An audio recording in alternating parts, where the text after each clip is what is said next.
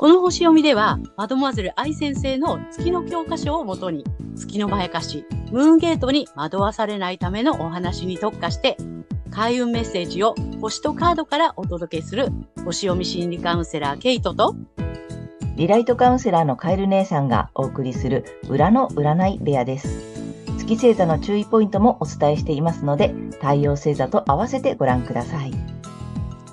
月星座がわからない方は、無料のホロスコープの作成サイトの URL を概要欄に貼っておきますので確認してください。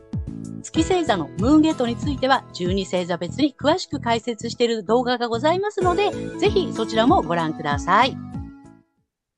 ゲートとカエル姉さんの裏の占い部屋へようこそ。ようこそ皆様、こんにちは。お元気ですか？はい。ということでね、えー、今回は4月の20日、お羊座のね、新月のなんと2回目。そして、けいちゃん日食なんだよね。そうなんです。しかもレアな日食なんです。おお、そのね、はい、えー、日食が重なる新月のね、えー、スペシャルな回をお送りしたいと思います。はい。ね、まずは、まあ、けいちゃんにね、えっ、ー、と、全体の星読みをお願いします。はい。では、よろしくお願いいたします。はい。今回の新月は、えー、お羊座の29度というところ、Q ハウスで起こる、えー、2回目の新月となります。さらに、新月のスペシャルバージョンの日食です。そしてこの日食も超レアな金環回帰日食となります。はい。でね、あの、ま日本では一部地域で部分日食が見られるという感じなんですね。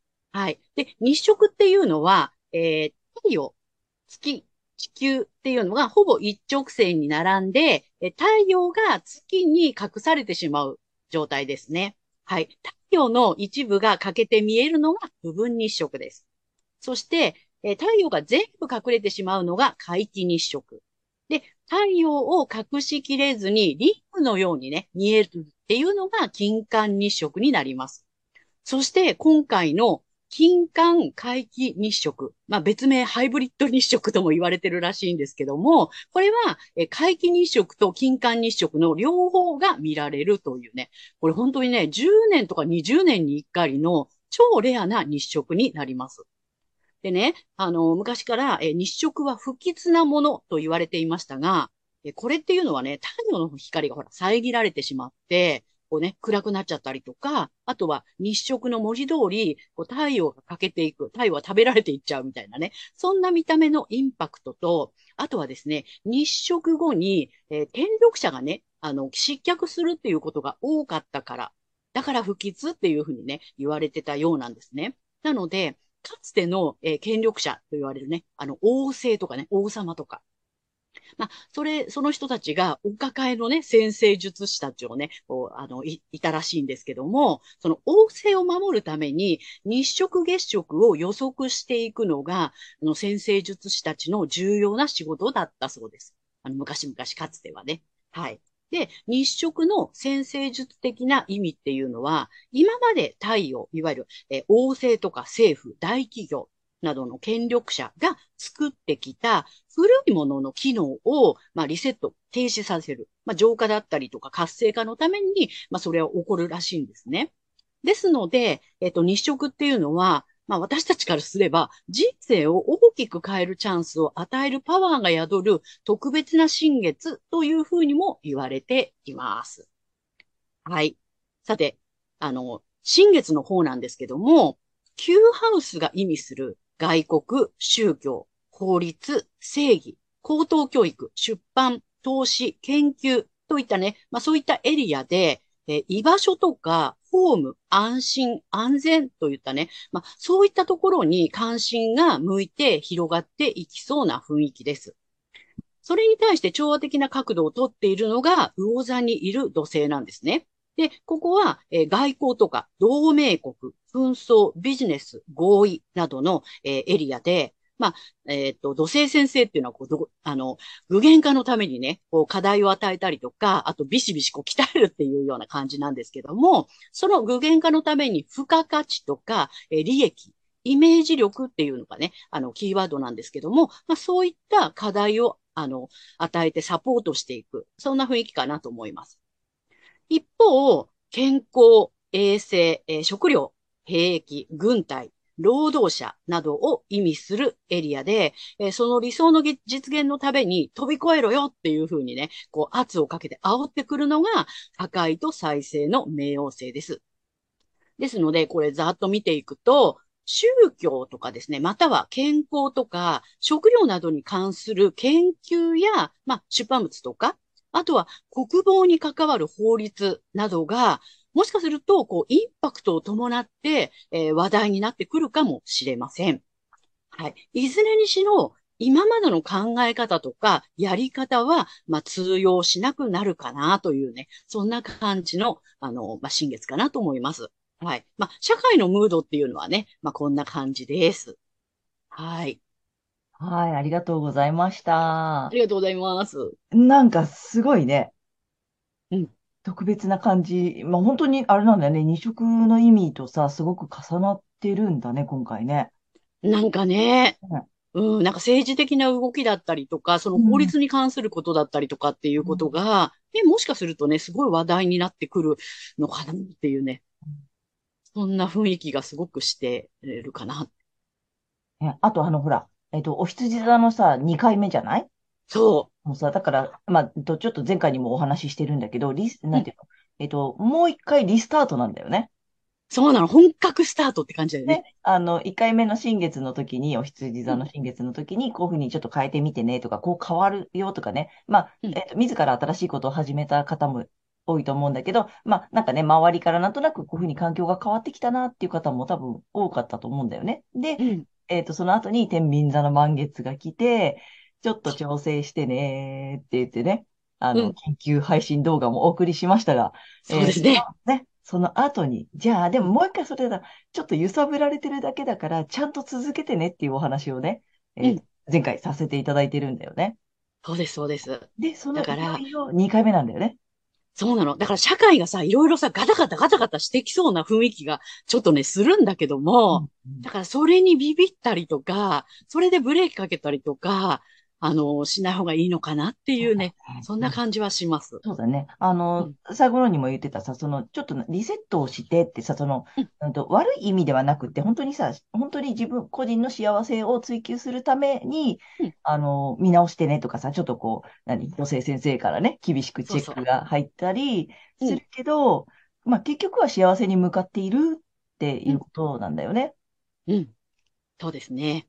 それに伴ってちょっとインパクトのある、ね、周りがガタガタしたり、なんかちょっとね、えーニュースが出たりするかなっていう感じがすしてるね。うん、見てれ取れるかなっていう。うんうん。うん、ちょっとね、あの、ほら、なんだっけ、国防に関わる法律とかさ、うん。あれだよね、そもそもに移植の時はさ、その政権が変わったりとかってことが多かったっていうのもあるから、うん。ちょっと国絡みとかさ、国の規模でちょっと大きい感じでさ、うん大きな変化があるかもしれないし、うんあとあれだよね、食料ね。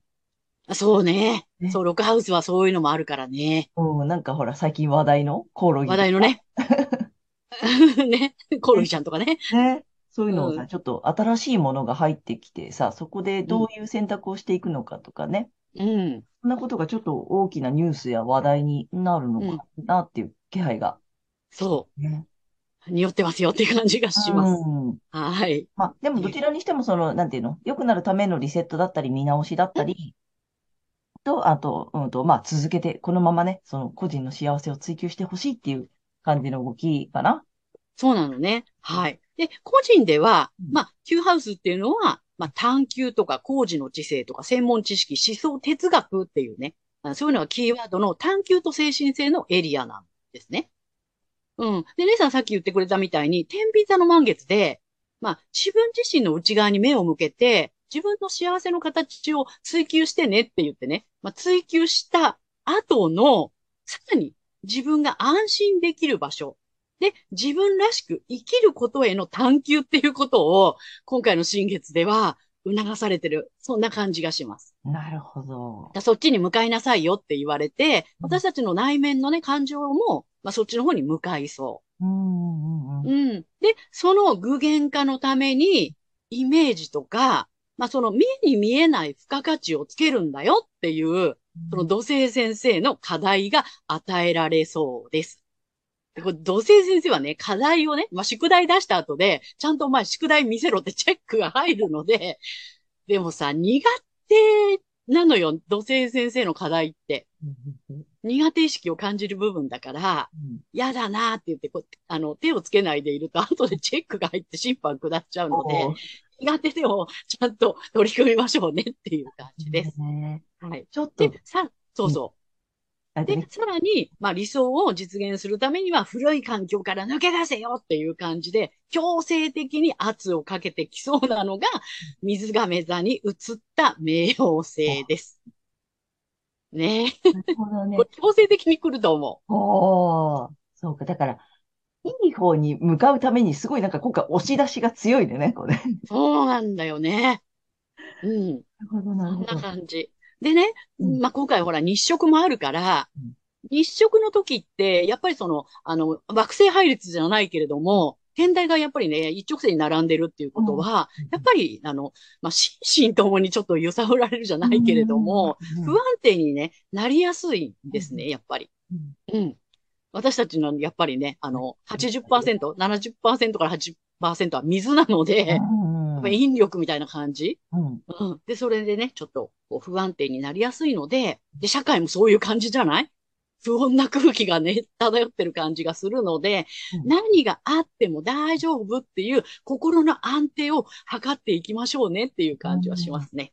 なるほど。ちょっと揺さぶられるかもしれないけれど、うん。あの、厳しめのリセットかかってるけど、うんここちょっとあれだね、踏ん張り時みたいなね。そうなの、そうなの。うんね、騙されないでくださいね。ねうん。で、まあ、冥王先生はやっぱりね、こう破壊と再生なので、うんうんうん。やっぱりね、今まで安心だなって思い込んでいたうん古い環境っていうのが、おそらく破壊されるんでしょうねっていう。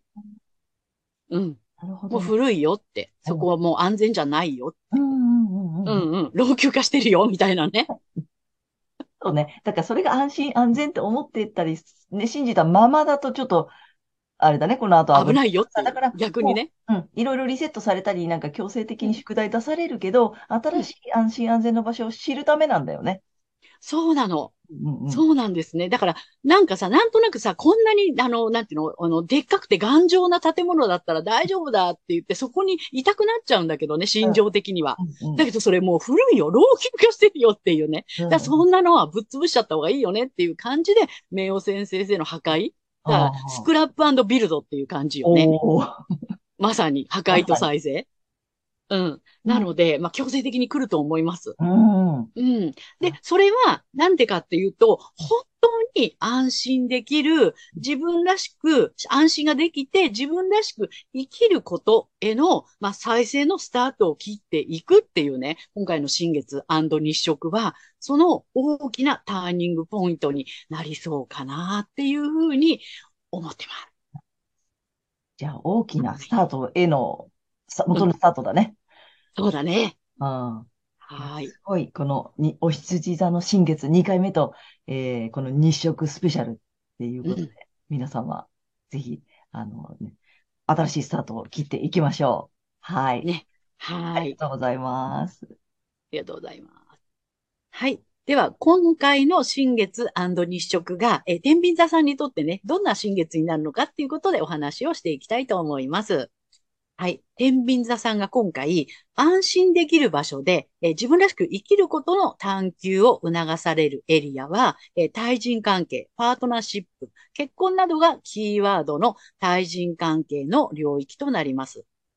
え、どんな対人関係、どんなパートナーシップが安心できて、え自分らしくいられるのか、ということを、え持ち前のバランス感覚でぜひ探求してみてください。この時に大事なのは、相手にとってではなく、あくまでも自分にとってというところにフォーカスをしていただきたいと思います。はい。そして、えー天秤座さんがその具現化のために課題を与えられるエリアが、えー技能とかプロフェッショナル、癒し、奉仕、健康管理などの、えー働き方と健康の領域になります。えーつい全体のバランスを考えて、えーいわゆる損な役回りだとか、不可のかかることをわざわざ買って出たりはしていませんか？ね、それが安心できて自分らしく生き生きと生きられるんなら構いませんが、そうでないなら、安心できて自分らしく生き生きしてる理想の自分というのを、まあ、そういったイメージをまず先に持ちましょう。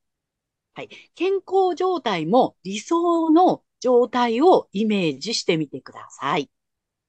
はい。そして大きなターニングポイントになりそうなのが、えー、自己表現や創造性のエリアになります。え自己表現、創造性の他に、えー、恋愛とか趣味、スポーツ、子供などもキーワードになります。えそれらに関する変化やピンチは、ぜひチャンスと捉えてみてください。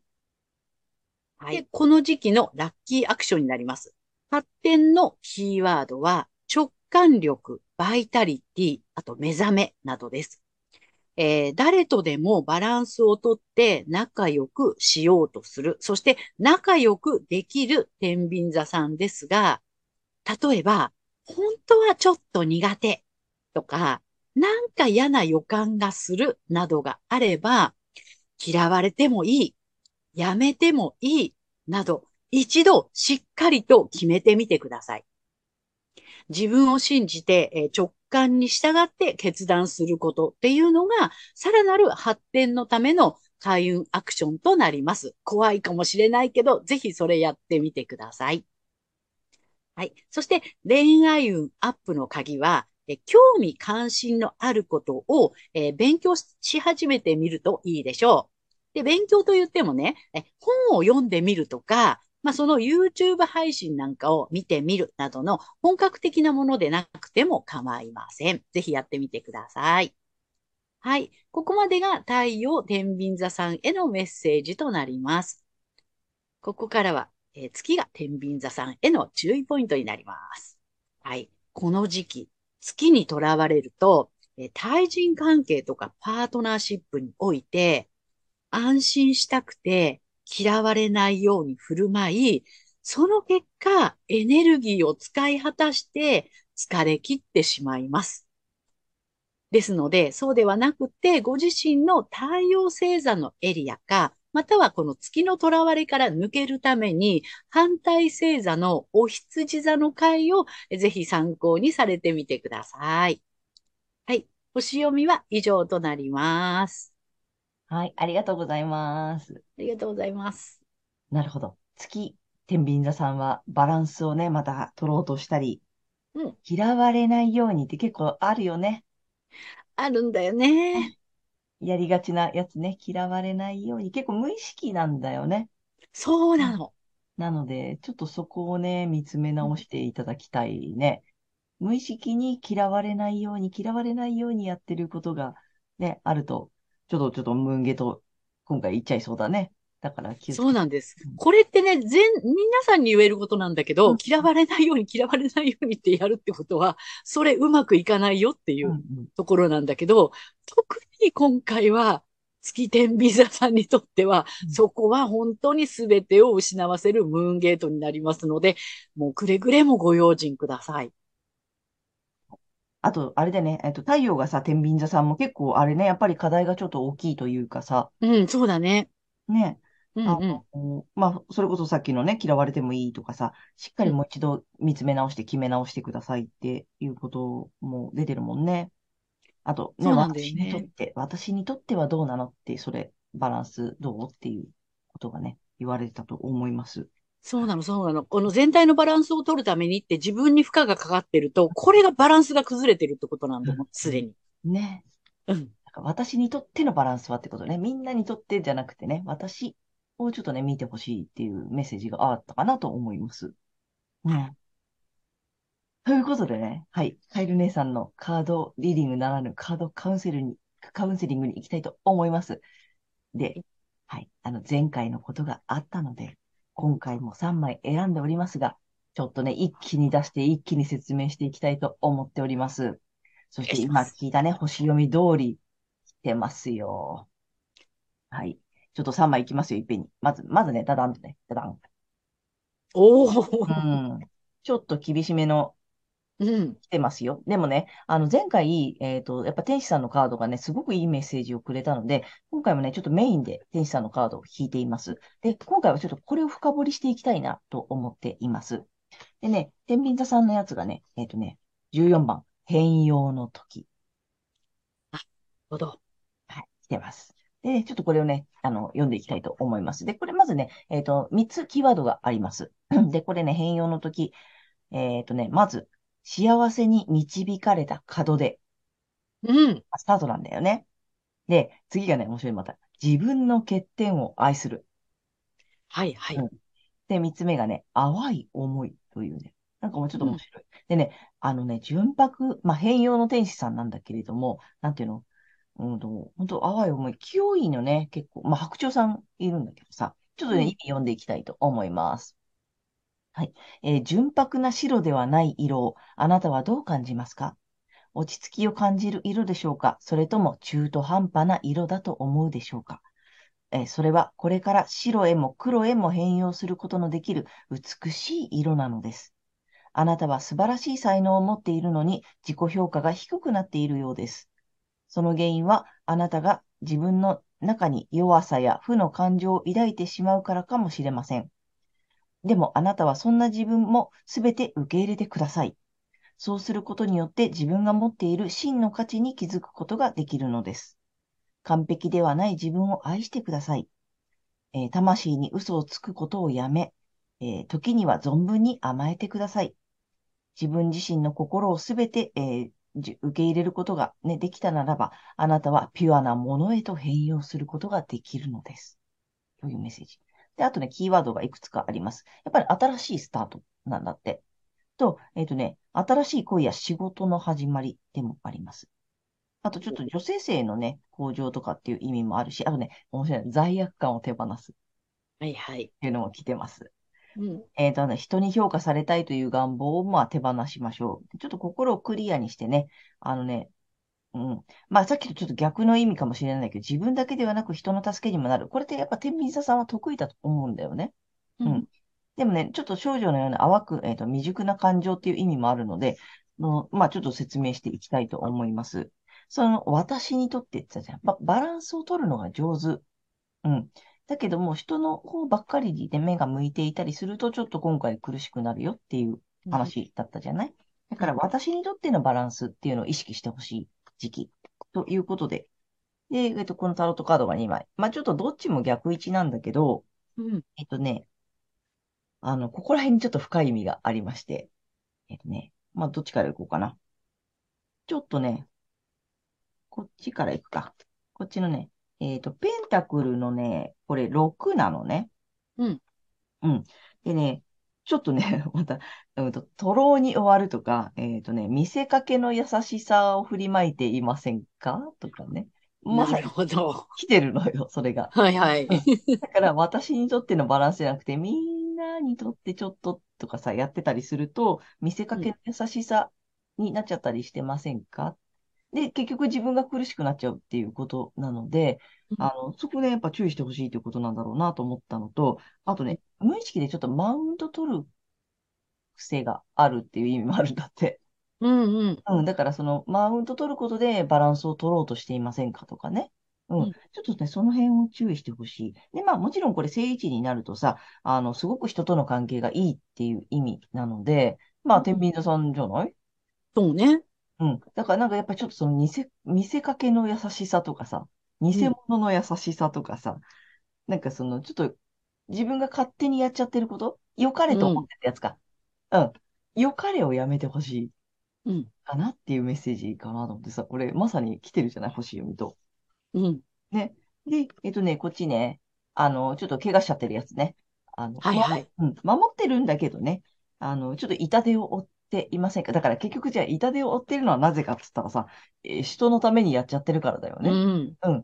ちょっと人のために動きすぎてたり、ちょっと人のことに口出ししすぎたり、バランス取ろうと思ってやりすぎちゃったこととかあったりして、結局なんか自分痛手負ってませんか？っうん。ていう感じあとなんかちょっとね、中途半端に終わっちゃってるなっていう感覚があったりとか、まあ、あの、もっと言うと失敗したなって思ってたりとかっていう、うんね、ちょっと反省してるかなとかさ、そんな意味もあったりするんだよね。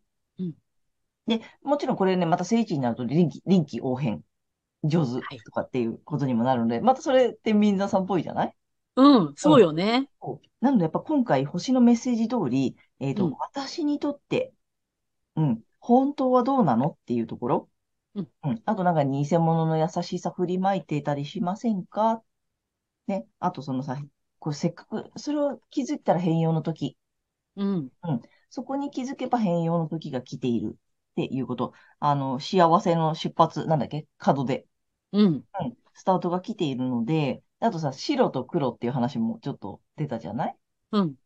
真っ白ってことはありえないんだけれども、うん。それをさ、あの、グレーをさ、白と取るか黒と取るかとかさ、その辺のバランス、まあ、バランスは得意だからさ、あれだと思うけど、うん、なんかそこのスタートを切るために、ちょっと深いところ見てほしいな。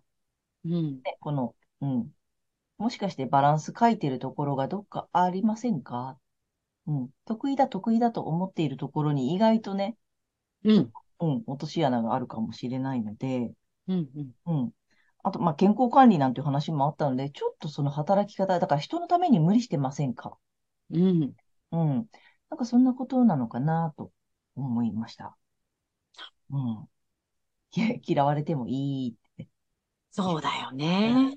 深いよね。なんかほら、あの、バランスをね、自分が無理して取っているつもりでも、ここが、おっしゃっちゃったら全体のバランスガガガって崩れちゃうので、うんうん。うん、本当に自分にとってね、自然体でバランスを取れてることっていうのが、やっぱり一番ね、理想的なのかなと思います。